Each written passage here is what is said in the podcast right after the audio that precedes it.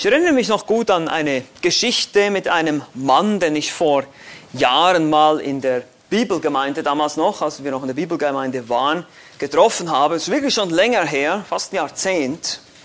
Und es war so typisch, jemand hat ihn zum Gottesdienst mitgebracht und er wurde mir vorgestellt und zu dem Zeitpunkt war er sehr offen für den Glauben, aber er war halt so ein bisschen am Zweifeln und hatte einfach viele Fragen.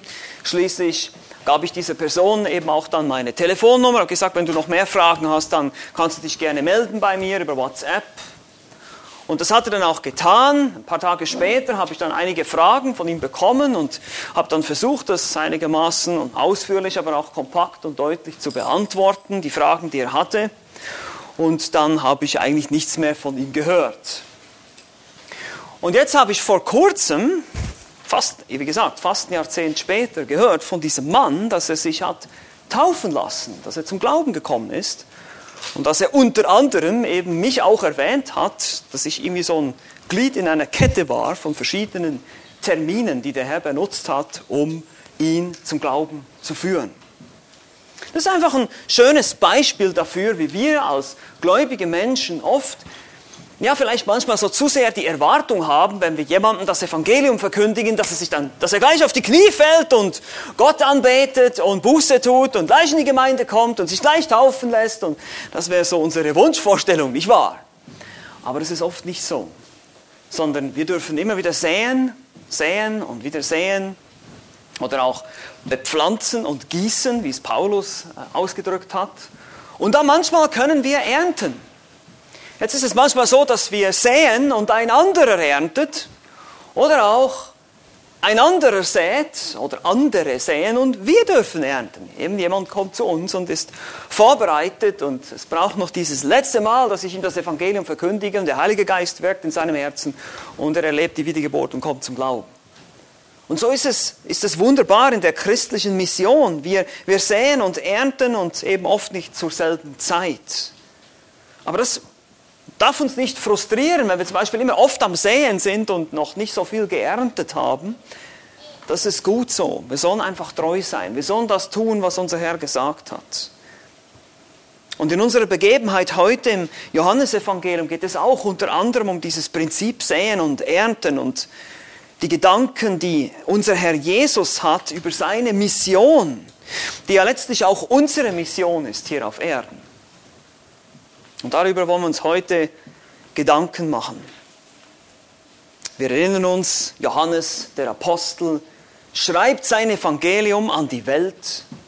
Er beschreibt, wie Jesus, das Wort, Gott selbst, Mensch wird, wie er Fleisch wird. Der Schöpfer betritt seine Schöpfung. Er bringt das Licht, die geistliche Wahrheit und das geistliche Leben in diese Welt hinein. Er offenbart sich er tut deutliche Zeichen, wir haben das schon gesehen. Er wandelt Wasser in Wein um. Und der Täufer, Johannes der Täufer oder auch seine Jünger, bezeugen immer wieder durch ihre Reaktionen, wer Jesus ist. Und Johannes der Apostel schreibt uns diese Dinge auf mit dem Ziel, dass wir glauben. Die Zeichen und auch die ganzen Geschichten, die geschrieben sind, lesen wir in Kapitel 20 und Vers 31, diese, also diese Zeichen sind geschrieben, damit ihr glaubt, dass Jesus der Christus, der Sohn Gottes ist. Das ist immer seine Absicht. Also alles, was wir hier lesen, müssen wir immer wieder in diesem Kontext betrachten. Und ihr merkt das sicher auch ein bisschen an meinen Predigten. Ich komme immer wieder aufs Evangelium zu sprechen. Es ist immer wieder ein Aufruf zum Glauben. Weil das ist die Absicht des Johannes. Ich, ich will nicht die Absicht des Autoren hier umgehen sondern ich will, dass er ganz klar auch richtig repräsentiert wird in dem, was er hier schreibt. Natürlich können wir jede Menge andere Dinge lernen, aber das ist immer wieder sein Hauptpunkt. Siehst du Jesus? Komm und sieh Jesus, erlebe Jesus, erkenne Jesus, wer er ist, was er tut, wie er ist und dadurch glaube. Glaube an ihn als der Christus, weil er hat sich ausgewiesen als derjenige. Das ist sein Ziel. Und es ist erstaunlich zu sehen, dass die Menschen, die eigentlich viel wissen sollten über Jesus, die meisten von ihnen zumindest, ihn ablehnen. Nämlich die Juden, das Volk Israel. die religiösen Leiter. Nun, es gibt einige Ausnahmen, wir haben das gesehen. Nikodemus, der offenbar etwas offener war und gemerkt hat, mit diesem Mann ist etwas Besonderes. Dieser Mann muss von Gott kommen, sagt er. Aber er dringt noch nicht ganz durch zum Glauben. Die meisten, vor allem die religiösen Menschen, und das finde ich immer das Erschreckendste an den Evangelien eigentlich, dass die religiösen Menschen Jesus ablehnen. Weil ein religiöser Mensch, der möchte Gott durch seine eigenen Werke gefallen. Der möchte nicht hören, dass er ein Sünder ist und dass er die Gebote gebrochen hat und dass er Gott nicht gefallen kann und dass alles, was er tut, völlig nutzlos ist. Das möchte ein religiöser Mensch nicht hören. Die Zöllner und die Huren hingegen schon, weil die wussten es. Die wussten, dass sie keine Chance haben. Die Samariter auch, die wussten ganz genau. Die samaritische Frau am Jakobsbrunnen, die wusste es auch. Ich habe fünf Männer gehabt. Ich habe es versaut. Mein Leben ist ein, ein Chaos. Ich habe keine Chance. Ich kann mir überhaupt nichts einbilden auf meine Werke. Und genau das sind die Leute, die zu Jesus kommen. Und wenn ich so in die Runde schaue, hier ist es bei uns ja nicht anders. Wenn ich weiß, ich kenne einige von euch und eure Vergangenheit und so weiter. Wir sind, alle, keine unbeschriebenen Blätter. Und selbst diejenigen, die christlich aufgewachsen sind, wenn sie ehrlich sind, würden sie wahrscheinlich auch bestätigen, naja, mit den zehn Geboten, da, da wird es auch schwierig manchmal. Ne? Nicht zu lügen. Ja? Oder ihr Kinder, ja? Eure, euren Eltern immer zu gehorchen, immer alles richtig zu machen. Schwierig, oder? Sehr schwierig. Ja, genau das. Und, aber genau für euch ist Jesus gekommen. Weil wir es eben nicht schaffen, hat er gesagt, ich komme, ich offenbare mich und am Ende werde ich sterben am Kreuz und bezahlen für die Schuld, für dich und mich. Die Mission hat begonnen jetzt. Und zwar die Mission nicht nur in Israel, was eben viele Israeliten, auch die Jünger teilweise gedacht haben, ah, Jesus wird jetzt kommen, er ist unser politischer äh, Eroberer, er wird die Römer stürzen, er wird sein Reich aufrichten, er wird diese Römer endlich vernichten und uns da hier zu Königen machen. Aber nichts dergleichen passierte, sondern er ging zu den Samaritern, zu einem verhassten Volk, zu Hybriden, einem Mischvolk, das einen großen Teil des Alten Testaments ablehnte und nur die fünf Bücher Mose akzeptierte und einen eigenen Anbetungsort wählte. War so eine Schande. Da geht Jesus hin. Aber diese Menschen glauben an ihn. Diese Menschen glauben an ihn. Und so verstehen die Jünger nicht und Jesus muss ihnen immer wieder zeigen, das ist eure Mission. Eure Mission ist viel mehr als nur Israel. Es geht hier nicht um Politik. Es geht nicht um die Römer. Es geht nicht um die Befreiung Israels. Es geht um etwas viel Größeres hier. Es geht um die Erlösung der Welt. Es geht um die Erlösung aller Menschen. Oder diejenigen, die glauben, natürlich, wir wissen, dass nicht alle erlöst werden, aber es sollen alle Art von Menschen sollen glauben können, nicht nur die Juden. Nicht nur, wenn man den richtigen Anbetungsort hat und auf dem richtigen Berg steht. Nein, jeder soll im Geist und in der Wahrheit anbeten können, an allen Orten, egal wo man ist. Und die Jünger mussten das verstehen, weil ihr Denken war immer noch gefangen in dieser, in dieser Kiste namens Israel, Tradition und Gesetze. Die waren auch geprägt von ihrer Kultur, wie wir heute ja auch. Und so sehen wir jetzt hier in diesem Text vier Charakteristiken der Mission Christi die unsere Evangelisation prägen sollen. Er, fängt an, sie vorzubereiten. Diese Dinge geschehen nicht zufällig, sondern Jesus bereitet seine Jünger vor. Er fordert sie heraus, nachzudenken und zu schauen, was passiert jetzt hier eigentlich? Und sich nicht so mit Nebensächlichkeiten wie Speise, Essen und solchen Dingen zu beschäftigen die ganze Zeit.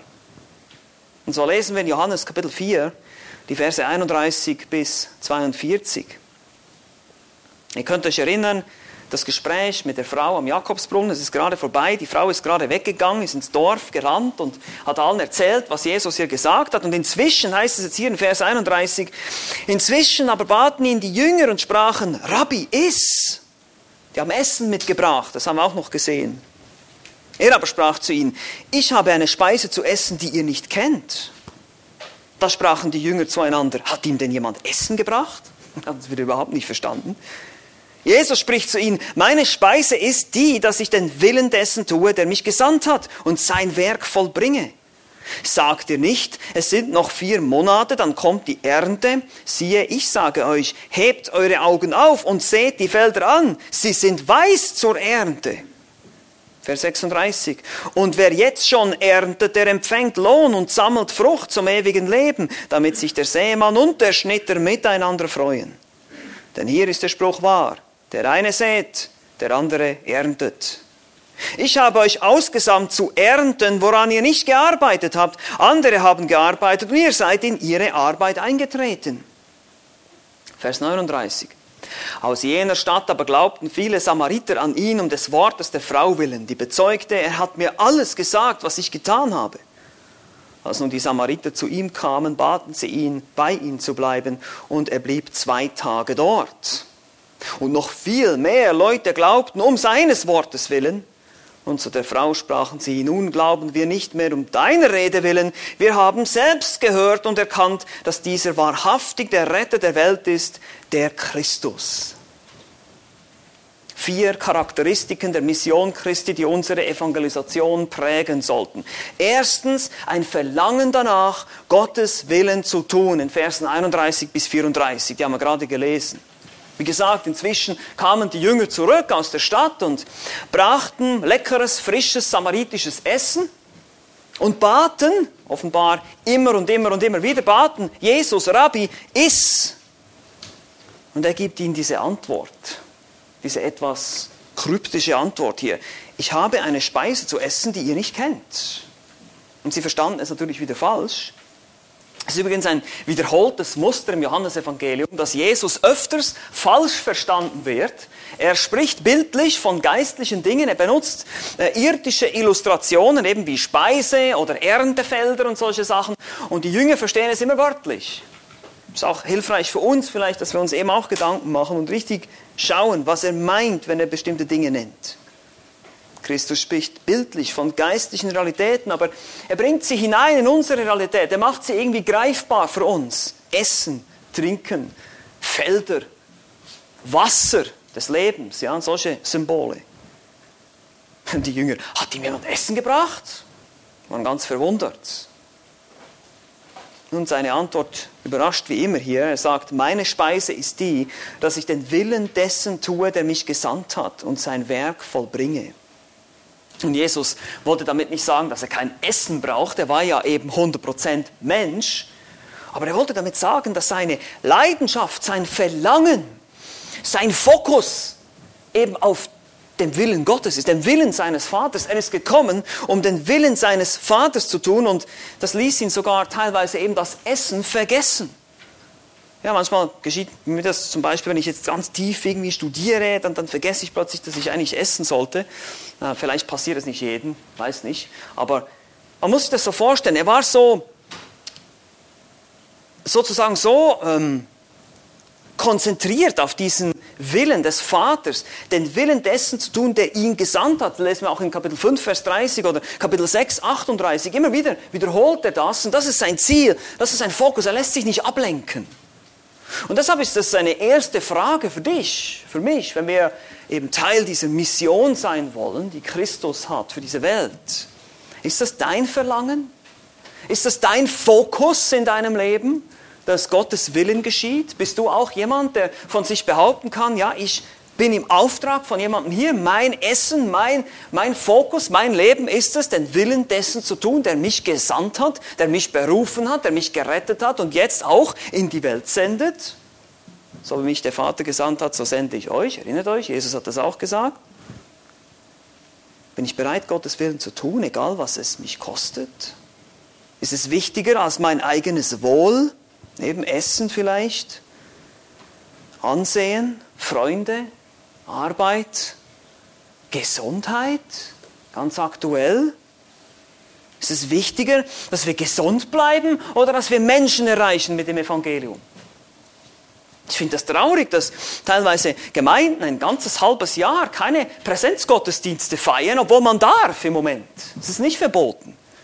Warum tut man das nicht? Warum, warum? Ja, ich will kein Risiko eingehen. Ja, wir haben alle Angst. Wir verkriechen uns jetzt alle hier vor diesem Virus. Meine Güte, was ist los mit uns? Es ist uns die Mission, es liegt uns das überhaupt am Herzen, ist uns das wichtig? Und da sehen wir das Verlangen. Jesus, er hat das Essen vergessen, er war bereit ans Kreuz zu gehen und zu sterben, das war seine Mission. Die Frage ist, was bin ich bereit? Also das ist das Erste. Das ist diese erste Charakteristik der Mission Christi, ein Verlangen, Gottes Willen zu tun. Die zweite, zweite Charakteristik ist ein Erkennen von Gelegenheiten. Erkennen von Gelegenheiten. Vers 35 heißt es, sagt ihr nicht, es sind noch vier Monate, dann kommt die Ernte. Siehe, ich sage euch, hebt eure Augen auf und seht die Felder an, sie sind weiß zur Ernte. Das schon gehört wahrscheinlich in den nächsten Vers, deshalb lese ich das nicht. Die sind weiß zur Ernte. Ein Getreide wurde im November gesät und im Dezember oder Januar spross das Korn kräftigen grünen Farben auf und die Ernte wäre dann so gegen April. In Israel ist es ein bisschen wärmer als hier, offensichtlich hier funktioniert es nicht ganz so, ja.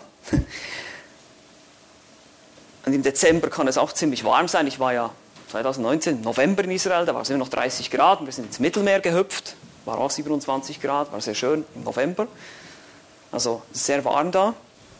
Und Jesus benutzt diese Situation, um einen Punkt zu machen hier. Hebt eure Augen auf und seht die Felder an. Sie sind weiß zur Ernte. Ihr sagt doch, es geht jetzt noch vier Monate, dann könnt ihr ernten. Und er spricht natürlich hier wieder nicht von wirklichen Feldern. Ja, das ist wieder symbolische Sprache hier. Sondern von Menschen, die geerntet werden für das Evangelium.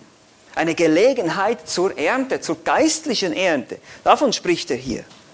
Weil die Frau, die jetzt in die Stadt gelaufen ist und ihr Zeugnis da verbreitet hat, die bewirkt, dass diese Menschen jetzt kommen, raus. Wir haben das auch schon gesehen, die kommen jetzt zu ihm. Und so denken sogar einige Gelehrte, dass die, die Samariter, die eher so weiße Kleider trugen und über die Felder rannten, ebenso diesen Ausdruck hervorgebracht haben. Seht, sie sind schon weiß zur Ernte. Die kommen jetzt alle hier angerannt.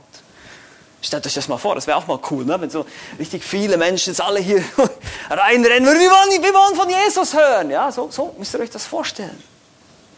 Wahnsinnsgelegenheit. Und man könnte die Lektion so zusammenfassen. Normalerweise gibt es eine längere Zeit, die verstreicht zwischen Saat und Ernte. Eben manchmal sehen wir und sehen wir und, und wir sehen, aber wir sehen nicht. Ja? sehen keine Resultate sofort.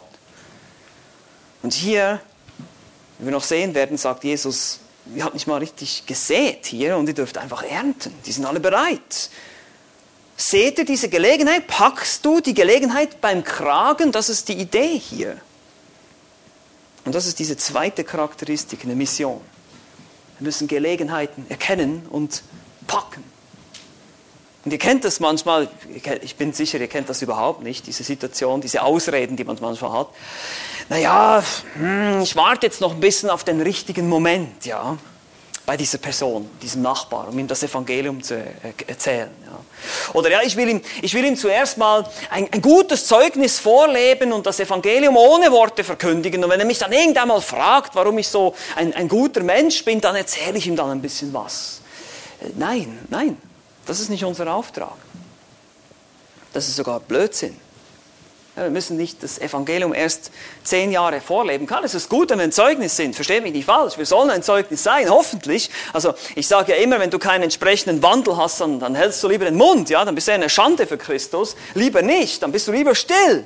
Aber grundsätzlich soll man trotzdem das Evangelium verkündigen. Und zwar mit Worten, nicht nur mit Taten.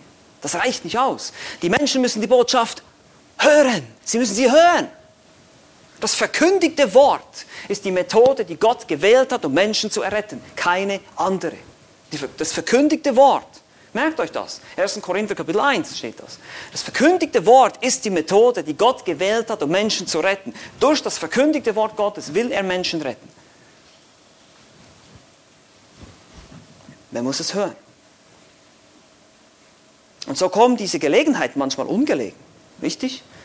Und dann ist unsere erste Reaktion, ja, ich habe keine Zeit, oh nee, ich muss jetzt noch, ich habe zu tun, ja, ist logisch, haben wir alle. Ich weiß, ich kenne das. Aber die Frage ist, nehme ich diese Gelegenheiten wahr?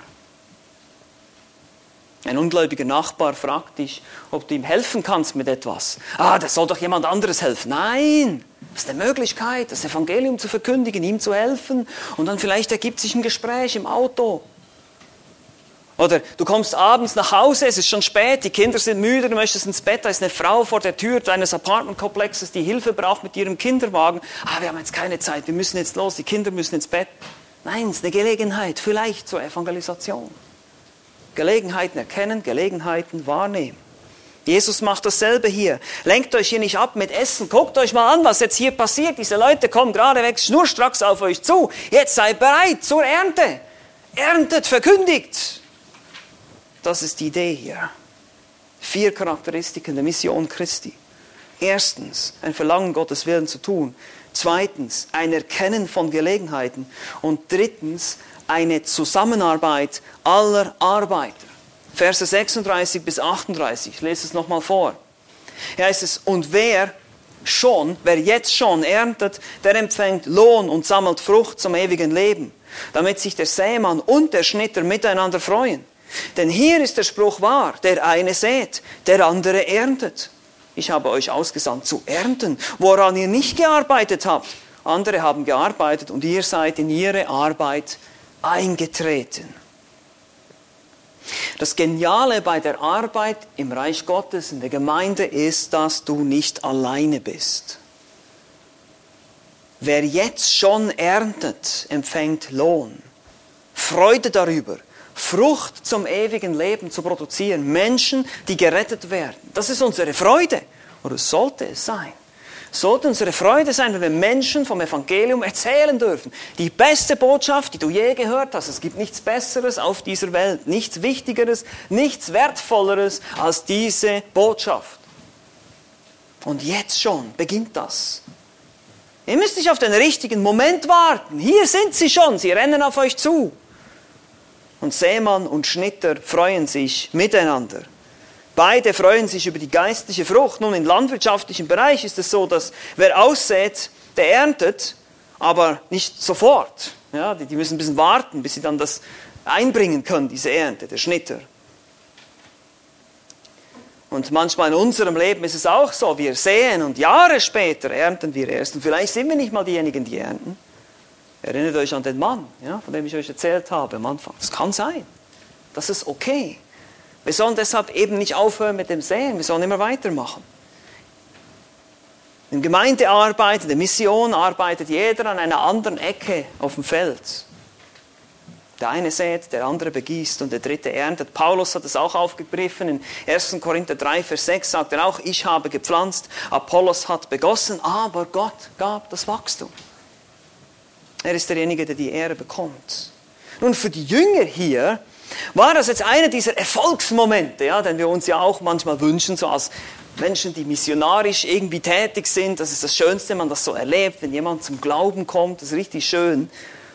Er sagt hier, ich habe euch ausgesandt zu ernten, woran ihr nicht gearbeitet habt. Andere haben gearbeitet, ihr seid in ihre Arbeit eingetreten. Und diese anderen, die bis zur Erschöpfung, Kopiao, gearbeitet haben, das ist wohl beispielsweise Johannes der Täufer, der bereits verkündigt hat, oder auch Moses oder eben die Frau, die in die Stadt gerannt ist und das Evangelium verkündigt hat, die haben sich abgemüht. Und jetzt dürft ihr in ihre Arbeit eintreten und ihr dürft jetzt quasi absahnen hier. Super, schön, freut euch. Das ist die Idee.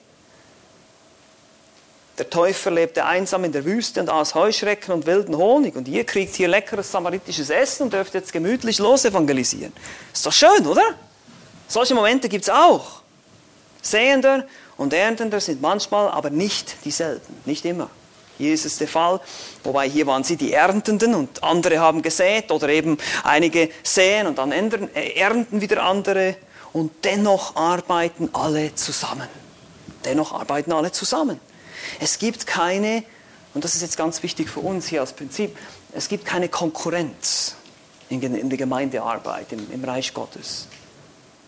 Keine Konkurrenz unter Gemeinden, keine Konkurrenz unter Verkündigern. Der Säende und der Erntende sollen sich gemeinsam freuen.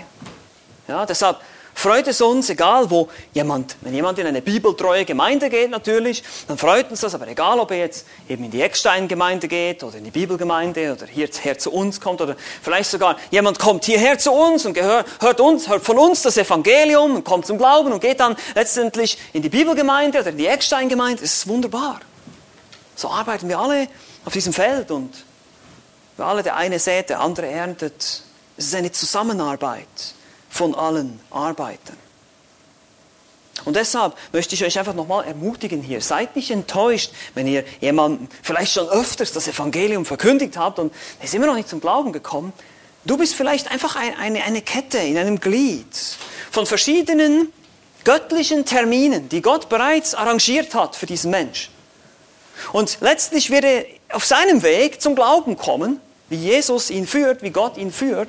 Wir wissen letztlich, ist Gott souverän, er schenkt die Gnade, er schenkt die Wiedergeburt, er zieht seine Erwählten, das haben wir schon öfters gehört und werden wir auch noch öfters hören, im Johannesevangelium besonders.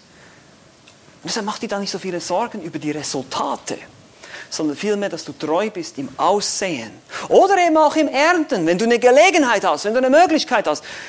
Wenn jemand kommt und sagt, oh, ich möchte, ich habe Fragen, ich möchte, oh, ich habe jetzt keine Zeit. Nein, bitte nicht, sondern Lass uns die Zeit halt nehmen.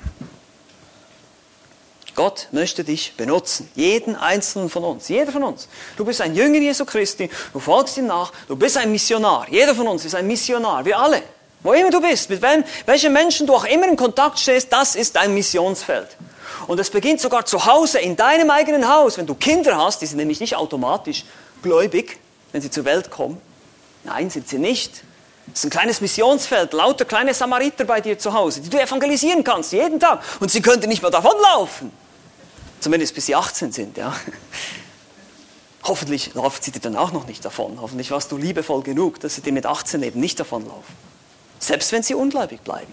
Ich kenne auch Väter, die eine sehr gute Beziehung haben zu ihren ungläubigen Söhnen. Ja, das heißt nicht, dass man dann sich gegenseitig bekriegen muss, wenn der eine nicht gläubig wird. Gelegenheiten. Diese Gelegenheiten nutzen und eben fleißig säen.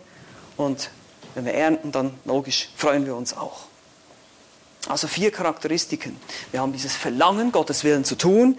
Wir haben das Erkennen von Gelegenheiten. Wir haben das, die Zusammenarbeit aller Mitarbeiter. Und viertens, auch wichtig, eine Offenheit für alle, die kommen wollen.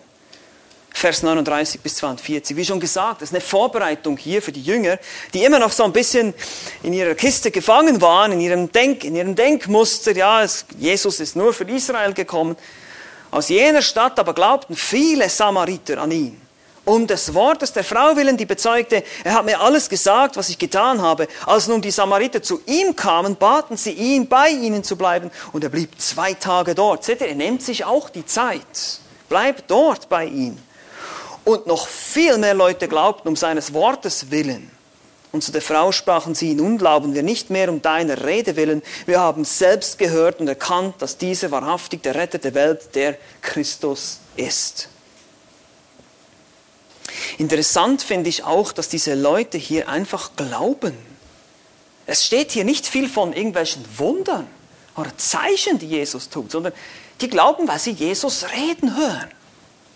Sie haben einfach seine Worte gehört und erkannt, so redet kein normaler Mensch. Das ist der Christus. Das ist Gottes Sohn.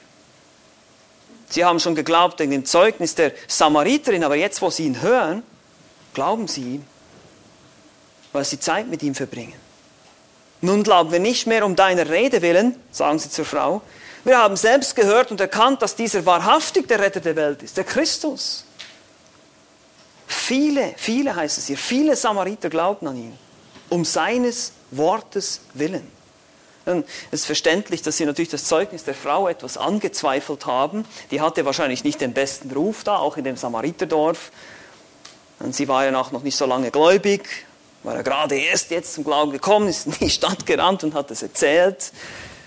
Und deshalb kamen sie jetzt zur Quelle und haben gesagt, wir müssen uns selber überzeugen. Wir wollen sehen, was das für ein Mann ist von dem diese Frau erzählt. Das ist vielleicht ein guter Punkt auch für uns heute. Für dich, wenn du vielleicht den Herrn noch nicht kennst und vielleicht schon mal von einem Christen enttäuscht worden bist. Ja, nur das ist halt so, wir Christen sind nicht vollkommen und wir machen auch unsere Fehler, aber geh zur Quelle.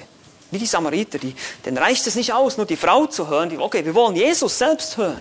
Heute gehen wir zur Quelle, indem wir sein Wort aufschlagen, indem wir die Bibel aufschlagen, uns selber lesen, uns selber überzeugen von dem, was Gott hier sagt.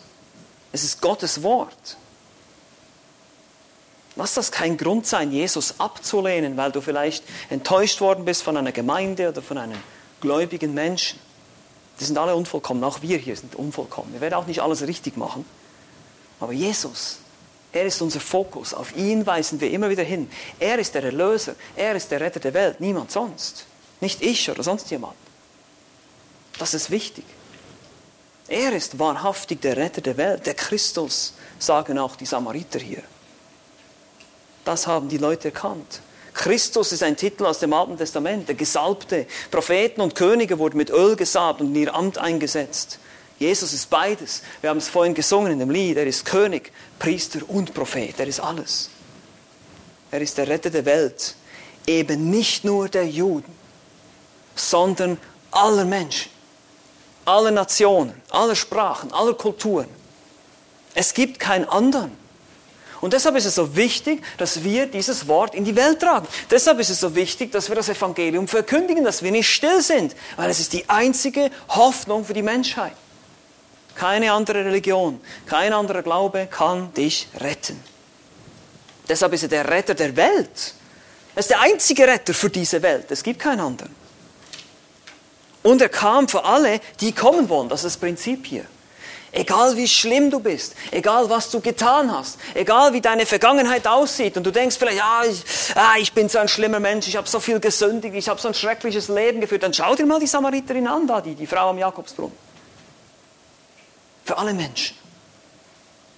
Du musst aber glauben, das ist die Bedingung. Du musst im Vertrauen zu Christus kommen. Du kannst nicht sagen, ich will selber irgendwie probieren, mich zu verbessern. Das, das geht nicht. Jesus starb am Kreuz für die Sünde der Menschen, die glauben, die ihm vertrauen, die zu ihm kommen und sagen, ich bin ein Sünder, bitte vergib mir, ich habe deine Gesetze gebrochen, erlöse mich von, diesen schrecklichen, von dieser schrecklichen Schuld. Ich möchte dir dienen. Und deshalb ist das hier die Lektion für die Jünger. Die Mission hat begonnen. Und die Mission bleibt nicht hier in Israel, sondern es geht über, über, die Landesgrenzen hinaus, eben sogar zu Menschen, wo ihr denkt, die sind verhasst und Gott verachtet sie und will nichts von diesen Leuten wissen. Und genau da geht Jesus hin und genau da glauben die meisten von ihm. Und genau so ist es noch heute. Christus bietet sein Heil an der ganzen Welt, allen Menschen. Und die, die glauben und vertrauen und zu ihm kommen, die werden gerettet. Amen. Lasst uns noch beten. Ja, lieber Vater im Himmel, ich danke dir jetzt für deine Gnade, danke für dein Wort, die Ermutigung einfach zu sehen, wie du die Mission siehst, den Auftrag und wie du die Jünger schon von Anfang an darauf vorbereitet hast, diesen Auftrag auszuführen, wie es uns ermutigt, eben Gelegenheiten zu ergreifen, Menschen nicht vorzuverurteilen irgendwie, weil sie eine bestimmte Vergangenheit haben, aber auch bereit zu sein, dein Evangelium weiterzugeben, nicht zu schweigen und eben dein Willen tun zu wollen, letztlich treu sein zu wollen, auszusäen, dieses Wort. Bitte hilf uns auch nicht uns ablenken zu lassen von irgendwelchen Nebensächlichkeiten des Alltags, sondern diesen Auftrag in unserem Fokus zu behalten. Danke für deine Liebe zu uns, die uns letztlich auch gerettet hat und gesucht hat und gefunden hat. So mögest du auch weiterhin wirken. In Jesu Namen. Amen.